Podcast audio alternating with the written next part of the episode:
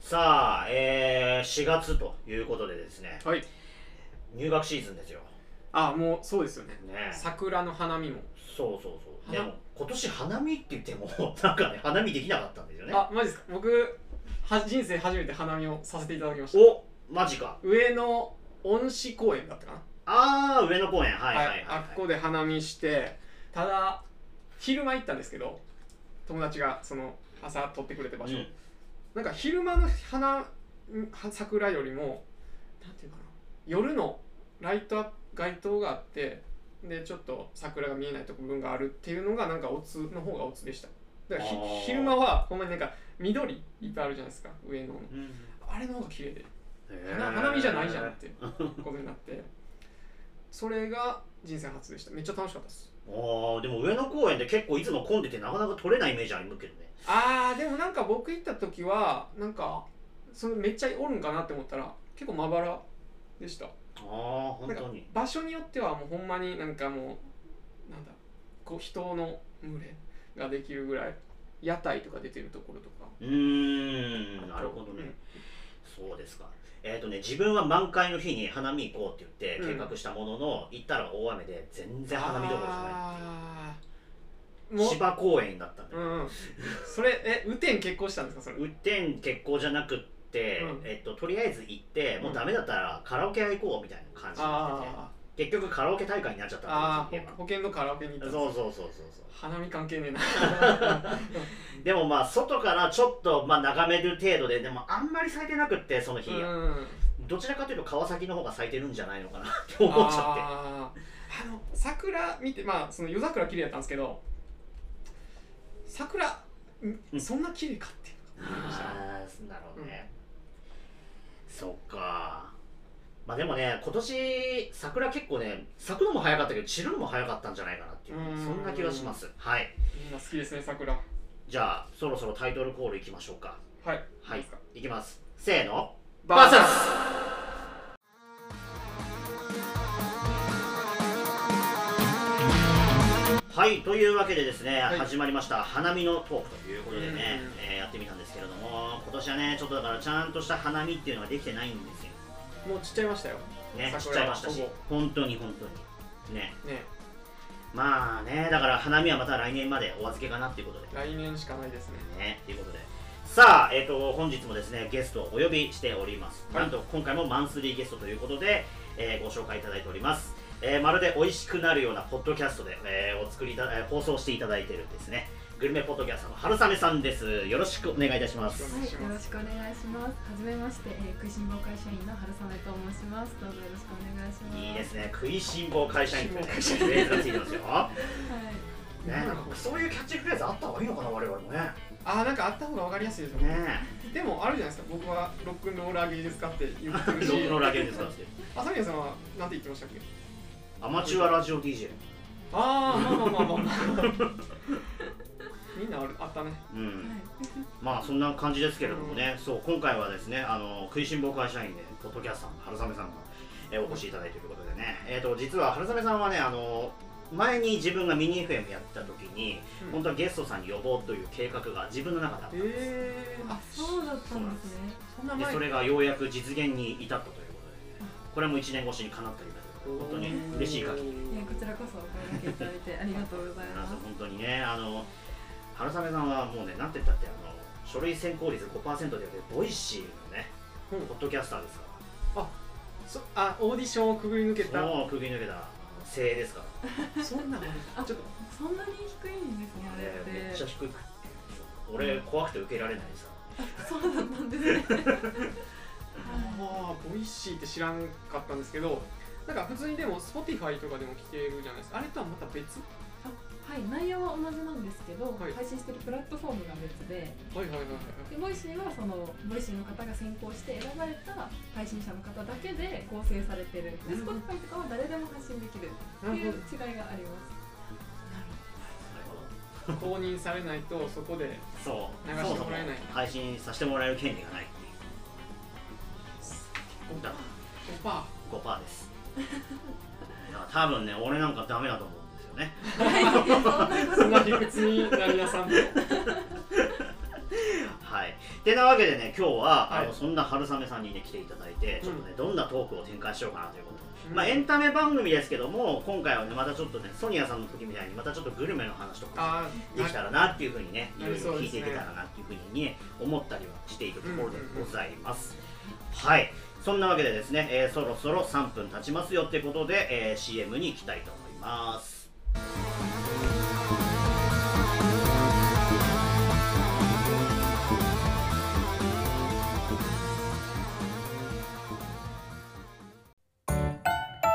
サブカルタウン池袋の西口徒歩10分ぐらいのところにあるカフェドーナツカフェだけどカフェじゃない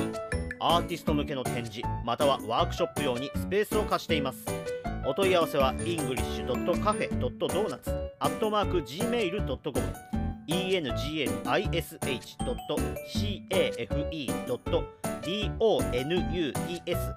engsh.cafe.donuts.gmail.com お問い合わせお待ちしています各種 SNS もやってるよドーナツで検索 Cafe Donuts presents versus.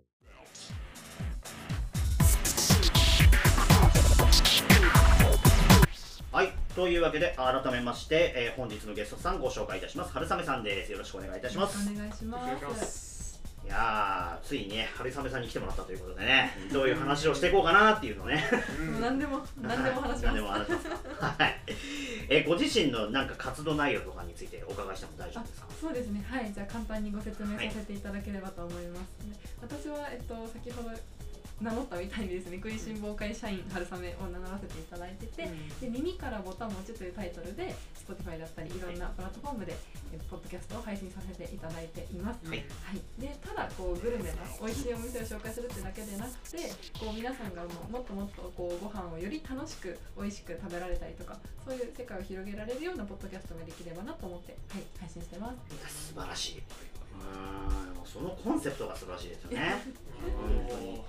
みんながこう楽しくご飯を食べてもらうっていう、うんそういうのがあるっていうね自分はね多分そこまで思いつかあの考えが及ばないんですよね多分ねはいね、あの、あれですか、春雨さんは、はいそのご飯食べながらテレビとか見ない、ちゃんとご飯に集中して食べたりする派ですか。基本はそうですね。はい。ですよね。 多分そうやと思ってました。あの、なんか味がもう分かんなくなっちゃいません。なんかテレビとか見ながらやと、だからね、このご飯の味がよりよく分かるように、ねテレビ見ない方がいいですよね。あ、ごめんなさい。 いやでも大事ななるほどねだと思いますながら、はいながら食べながら食べはようらよくないよくあんま良くないと思います。そういうことねううんんうんうん賛同してくれて嬉しいです。はい。ねもうあれですよね耳からボタン持ち自体は、えー、とやられて2年ぐらいはい、ちょうど2年ですかあね。新卒で社会人始めた時にこう研修期間が暇で始めたっていうのがきっかけです。あー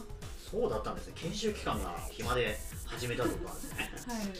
はい、なんかその他にやりたいの真っ先にその食べ物番組にしようって思ったんですか。あもう配信するなら食べ物ってもうそれしかないと思ってました。うあれ結構なんかそのいろんな店行ったりとか、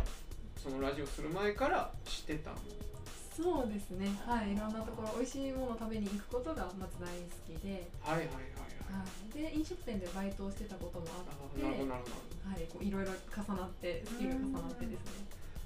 ど。グル メグルグルメな人よく来るな。ここ。うんうんん前はねカレーの話をしてくださったんで、へーなんですよ。カレーでした。はい、ずーっとカレーだけで3週喋ってたかなうん、ですよねでも食べ物番組やってるってことはもうな割と何でもいけ話せるというか、しなんていうかな食べてるというかあそうですね私特に嫌いなこれみたいな食べ物に絞って配信してるわけでもないですしあー嫌いな食べ物もないのであーそうかそうかでしかもそのねチョコレートとかお菓子とかでもやってますもんね、はいそうですねももううじゃあ何でもです 何でもです、うん本当にあのおいしんぼのポッドキャスト版みたいな感じになってるあまあそうかもしれない簡単に言うとうん、うん孤独のグルメとかあそうそうかんな感じかもしれないそうか今はそうかやでもね春雨さんのポッドキャストのすごいなタイトルがねすごいねうまくつけられてるなっていつも俺思うんですようんえ 嬉しいですいや俺ねあのいつも本当に味気なくて VS 何月何日第1回とかっていう感じそうのですねタイトルの付け方しかできないもんでね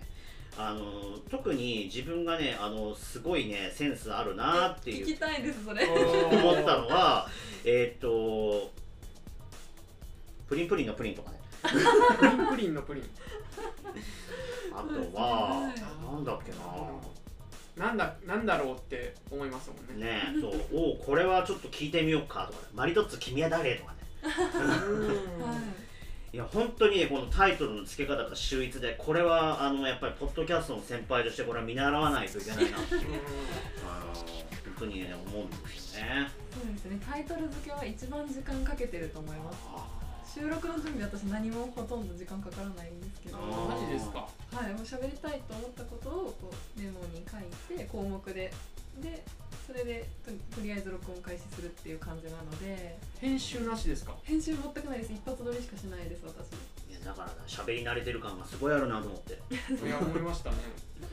全然あ編集なしそっかはすいごいなのでもうタイトルが一番時間かかってます、うんなのですごい嬉しいですけど言っていただいてはいですよね時間一番時間かけてますもんねそこにはいうんでこの前ねあのなんだっけなえー、っと何かの Spotify のアンケートに俺確か答えたんですよ忘れましたけどあのえっと多分コメントしてくださったやつですよねあそうですそうですあーおいおいしい桜カーニバルっていうあ配信をして、はいはいはいでその時に神奈川の桜の話をしたんですけど桜の花花見あえっと食べる方の花の話でそう桜って食桜べられる桜があるんじゃないですか、え例えーばそうそう塩漬けの桜とかそうですねそうですね桜餅桜のうん例えば葉っぱ、はいあはいれ桜の葉の塩漬けだったりあーこうピンク色の花びらのいはい塩はい漬けが何かに載ったりすると思うんですけど、あれのこうかなりがこのは神奈川の花びらのこう花桃あたりで作られていて、はあい、れ桜のはね葉っぱの方は静岡なんですけどそんな花それにコメントをそうそうしたそそうなんですよしてくださってああちょくちょくコメントしますねうねそうちょくちょくコメントしてますねいろんはない人はいそれじゃあ後半いきます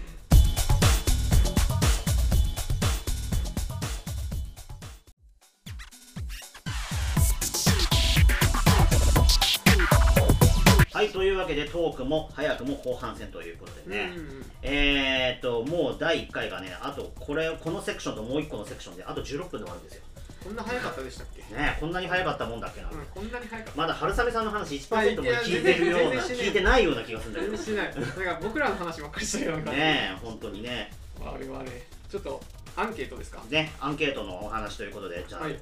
行きたいと思いますということで、うんえー、とクエスチョン1、春雨さんが特におすすめのエンタメがあればということでお尋ねしているんですけれども、うんうんまあ、特にドラマが好きですということでお答えいただいてます。その中に空飛ぶ高校室、リンガルハイ、カルテット、あと最近だとブラッシュアップライフということでお答えいただいてますね。ご存知ですかあの電車の広告にありましたよブラッシュアップライフはそうそうそううんうんう。ん最近ね、やって、うんうんいやまでやってましたね。けうど、ん全部見たことないですね見たことない見でたすことな簡い単に解説するうと「ん空飛ぶ広報室」っていうのは有川光さんっていう小説家が原作うんでまあ著名な作品は結構いっぱいありますけどちょっと前だと「フリーター家を買う」も確かそうだったかなはい、ですうねんねで空飛ぶ広報室は2013年の TBS 日曜劇場でドラマ化されていて新垣結衣さんが主演ほうほうほ簡単なあらすじを言うと不慮の事故でパイロットに夢を絶たれた大輔が航空幕僚広報室で出会ったディレクター理香との出会いで繰り広げられていくドラマみたいな感うじうんあなるほど飛行機の話ですね、あまあそこの広報官飛行機の話じゃないけど話じゃないあれちょっとや広めろ報官あ広報室うんはいははいいはい、あの自衛あこれ大丈夫ですか今から一個ずつ喋っちゃあっあていいいいいい大丈夫あ全然いい大丈夫ですよですかいや空飛ぶ広報室はその広報室っていうだけあって、うん航空自衛隊の広報を担当するところに、まあ、その主演の、えー、綾野剛さん主演のうん人公が、まあ、パイロットの夢をちょっと事故で絶たれちゃったんであー内勤ですね要はなるほそどなのるほどなる事ほ務職的にできるその部署に移動させられちゃうわけですよどはいはいはいでそこでこう自分の人生に絶望してるその綾野剛さん主演のところにやってくるのはそのガッキーなんですけど、うんそのガッキーもその報道が本当はやりたくてテレビ局に入ったのにあートラブルでちょっと自分のミスでそのいわゆるなんて言ったらいいんですか街ぶらロケとかそはういいうのをするこういわゆるで本うん日常情報番組みたいな方に移動させられちゃって本意じゃないで本意じゃなくうんガッキーもいやもうこんな仕事したくないって思ってる2人がそこで出会うっていう話なんですよね。なるほどなるほどそうそういう話俺見たことないけどあらすじだけは知ってなんこれすごいなは本当に一番好きですね、ねえこのドラマで。これは、えっと、何年2013 2013年なんで中学3年生ですねたあああ13年16歳2013年ってことはね俺は何やってるかなあ社会人になって10年目だ私。もうちょっと僕はあれ2013年たえっと平成11年生まれですあなるほどなるほどじゃあ僕高校出たくらいかあ高校ぐらいか高校ぐらいだと思います平成6年なんでなるほどなるほどこれは、えー、どういうところが良かったとか聞いても大丈夫ですあかはいもちろん、でなんかこれはその結局その要は自分のなりたいものになれなかった2人なんですよねう楽器もん綾野剛もでもそのなれなかったなんかうん一言で言うならこう置かれた場所で咲く話みたいなあなれなかったけどそこに別にその新しい夢だったりとか新しい生き方希望みたいなのをこう見出していってでまた人間としてこう成長できるっていうそういう話で恋愛の要素はもちろんその2人のがすごい面白くていいんですけど、まあ、その恋愛と並行してそういう人間の成長物語みたいなところがあるのがすごく好きです私その中3で見た時に感動したんですかは。はい結構なんか渋い感じにその夢をちょっと一回破れた2人が出会ってそのもう一回リトライしようぜみたいリトライっていうかそのその新しい場所でそれが本当に自分のやりたいことになっていくっていう感じですかね2人とも。はいな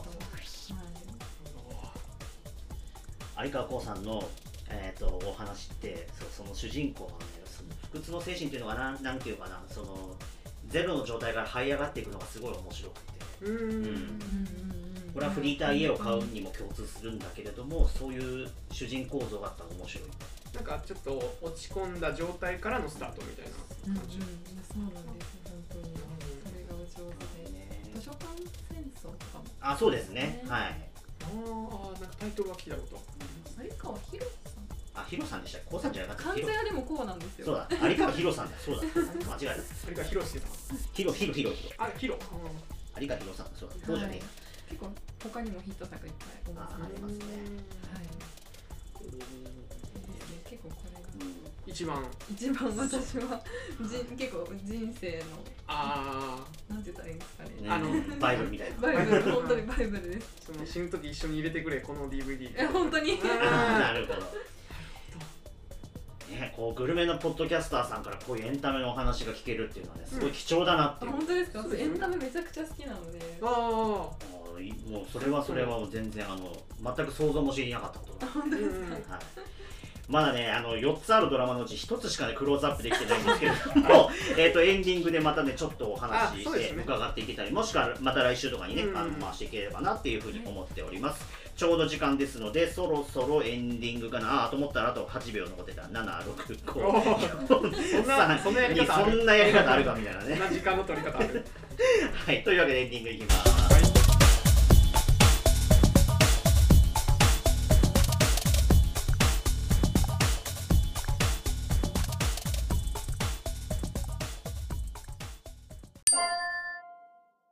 Versus.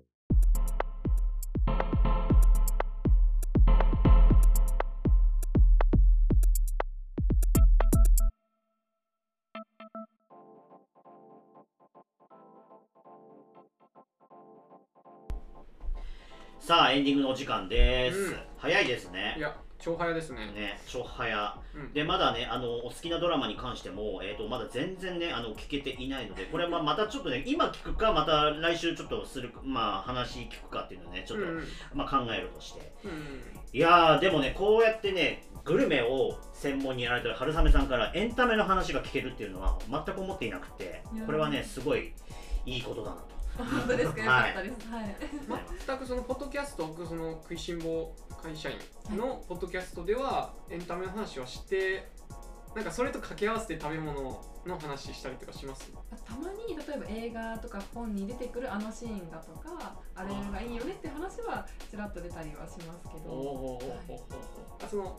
テーマではしないってことテーですマかではあんまりまだ取り扱ってないですねあじゃあ貴重ですよこれは自分が知る限り一回も聞いたことないんでやっぱりそういう話はすごい貴重だと思うんですよ全部聞いてるぐらいの勢いですねそうだから全国の春雨さんファンが「おおエンタメの話してるよ」みたいな感じでこのそうですねね放送を注目いただければなっていうところがありますけれども、そはいの違う角度からうんもう分かりますからね、春雨ねさんそうはでね。すそうですでまだねこのアンケートに関してはねえーっと4問あるうちのまだ1問目でうんね、あまあしかもまだ10%ぐらいしかまあ合まあまあまあ格できないのでままああと3週あるんでねここは発掘できてまあしていければなっていうふうにねう思いますけれどもはんい最後の方駆け足になるんで すかね。そうですあねなんか前はなってたような気がします。前はなってましたねうんまあでも盛り上がったら別にね、うん別に全部消化しなくてもね、そうそうそううん、まあ時間は大丈夫。うん、大丈夫ですうんなんかもうちょっとグルメなぜ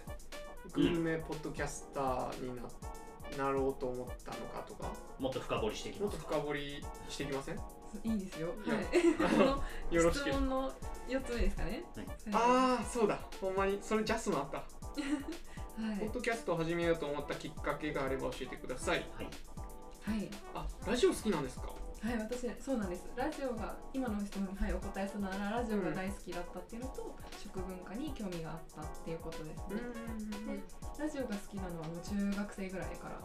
何をいいっぱい聞いてました。そ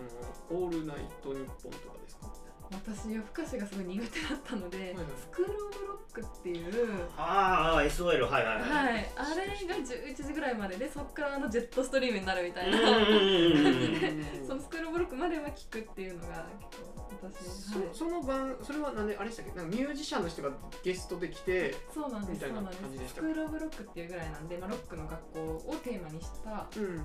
番組でもう月曜から金曜までやってるんですよあーで校長って副あうの、んうんうんうん教頭先生がいてそうはいはいでその人たちは毎週毎日出るんですよ、うんうんうんで日替わりで先生と題していろんなアーティストが来るっていうで私はサカナクションが大好きで、はいはいはい。当時サカナクションがその先生としてロックの先生で、うんその予備担当してたのでそれで聞き始めて毎日聞くようになってましたなるほどなるほど。曜日担当ってことは毎週サカナクションが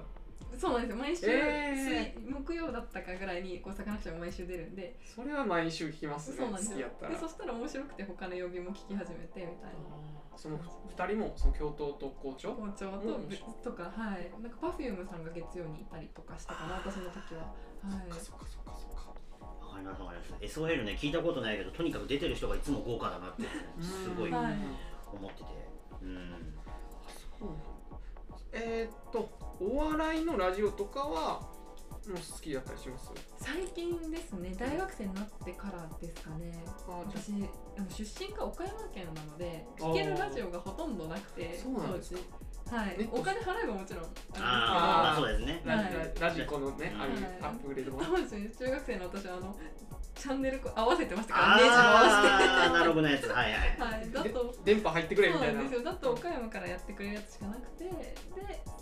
スクロールブロックだけでで大学生になってラジコで無料で聴ける範囲でこんなにいろんな曲が聴けると思っうて、んそはいはれいからこうあのお笑い芸人の方のとかオールナイトとかも聴くようになってきました、はい、岡山はそのねお笑いのラジオが少ないラジコとか以外やったら少ないそうですね、はうい、ん地元局のいわゆる地元情報番組みたいなのが多いので、そっかそっかそっかあの辺だと山陰放送はそうですねねは三人ねい山陽あ山陽放送三陽か RSK RSK とかだそうですけど RSK とかそういう N、まあ、NHK はどこでも聞けてとまかあそういう感じで、食文化にあいえっとアンケートで食文化に興味があり自分が調べたこと調べる調べたことをアウトプットする場が欲しかったことですって書いてるんですけど調べるんですかはいあはいそうですなんかこう例えば食べ物を食べた時にこれって一番わかりやすいのだと外国の食べ物とかであなんでこういう組み合わせになるんだろうとか、あーなんでこれってこの国の食べ物として存在しているのかっていうのも気になるんですよね。ーうんでそれも自分で調べちょいちょい調べたりしてたんですけどその時へえと思っただけじゃ忘れちゃったりとか、うんあんまり自分のこう知識にならないうん身にならないうんなと思ってて、なんかこうこれを自分も面白いと思ってるから誰かに発信できる場があったらーより自分も面白いんじゃないのかなと思っていたっていうのがずっとあって、はい、でさっきまでのこのラジオが好きっていうのと掛け合わさって始めたっていう感じそっかラジオ好きだったから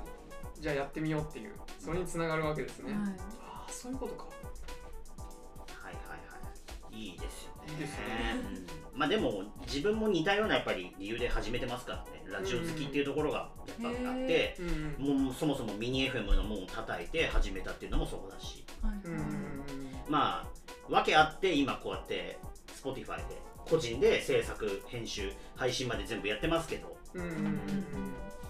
最初はラジオ好きラジオファンから入ってってことですか、そううんああなるほどねラジオいいですよねねラジオはねいいですよね本当ねはい好きです私最近はねあのーラジコとかだけじゃなくて、えっと、全く電波を飛ばさないけどラジオ局と全く同じことやってるっていうのが出てきてるんですね2023になってこれ自分、あのー先月行ってきたんですけど名古屋でハート FM さんっていう放送局が開局されました、でこれって今までの放送局と何が違うのかっていうとラジオの電波は一切飛ばしてませんただインターネットラジオ、えっと、リスラジなんですけれども、うんそれを使って普通のラジオと全く同じことやります交通情報も流します CM もやります、えーラジオショッピングもやりますとじゃあなんでこういうのをやるのことになったかっていうと実はこの発起人が名古屋で超有名一番誰でも知ってるって言われてる名物 DJ ジェイムス・ヘイブンズさんでこの方は、えーうん東海ラジオ東海ラジオじゃないやえっと ZIPFM っていう名古屋の一番大きい放送局で、29年間そこで、えーまあ、そこはあの DJ のことをナビゲーターっていうんですけどそのナビゲーターをやってました、で2021年かなんかの時に社長が変わって、えー、ZIPFM のちょっと内部変えますっていうんで、うんえージェイムスさんは解雇されてしまいましたあでこれはもうね名古屋中に衝撃走りましたあまあですよねうんで自分名古屋人じゃないなんでこの話してんのかっていうとラジコプレミアムに入ってて、うん昼休みはその J ブレイクっていう番組が当時やっててジェイムスさんめっちゃ面白いんですよ本当に面白いおじさんで、へめちゃくちゃ毒舌だし口悪いしだけど言ってること超面白いみたいなあーほんと下ネタばっかりですけどよくこんなこと放送できんなみたいな本当にねそれがもう面白くて毎回昼休みそれ聞いててうち会社行ってる時にでジェイムスさんがある時クビになるってなってえーってなってうんうんでその番組が終わっちゃって J ブレイク終わっちゃいましたで彼は1年間沈黙をするんですねでその間何やってたかっていうと実はラジオ局を作るためのあーあーじ働きかけをやってて政治家に会ったりえ自治体に働きかけたりってことをやってて政治家とか行くんやっていうことをやった結果本物のラジオ局を作るのはちょっと今回かなわなかったけれども、うんでも絶対この夢はまだ諦めていないらしくて今回とりあえずインターネット放送でやりますとただこれも実は日本初の部分があってうんインターネットラジオでジャスラックの楽曲をかけてる放送局って実は日本に今まで一度もないんですうんうん前例がないことやってますで実はこれも総務省がいやこれやったらまずいでしょみたいな感じでなかなか首を縦に振らなかったらしいんですけどジェイムスさんが何度も総務省を訪れ て OK 出しましたなるほどえそうなんだねそういうのもあって政治家にあっそたうりあったりしてたんですよあんそういう苦労があってラジオはいあでクラウドファンディング実は自分しましたそこでうん、でジェイムスさん本人に会ってきてアクションをしてきましたうんあ開局記念パーティーにも行ってきました本当にへー本当いい経験させてもらったなってう思んって、でスタジオの見学とかもやらせてもらって、うん、ちょっと DJ 体験みたいな感じでその実際にジェイムスさんが座ってるブースのところでやってもらやってもらったりとかおおもう目キラッキラしてたでしょうねいやもうめちゃくちゃ楽しかったですね。あーってことでね、こんなね、自慢話をしてたらですあね、ーもう終わりの時間で、最終的にいい一じゃな番いですか今のすそうごなんいですよラジオ好きな方からしたら興味ある話またちょっと来週その話できたらしていきたいなと思います。はい、というわけで、そろそろお別れの挨拶ということでですね、あえーと、じゃあ、あの、朝宮幸喜でした中井ランドでしたで春雨でしたで終わりっていう形でやっていきたいと思いますはい、今週もお聞きいただきましてありがとうございましたお相手は朝宮幸喜と長いランドと春雨でしたまた来週もお聞きくださいありがとうございましたありがとうございました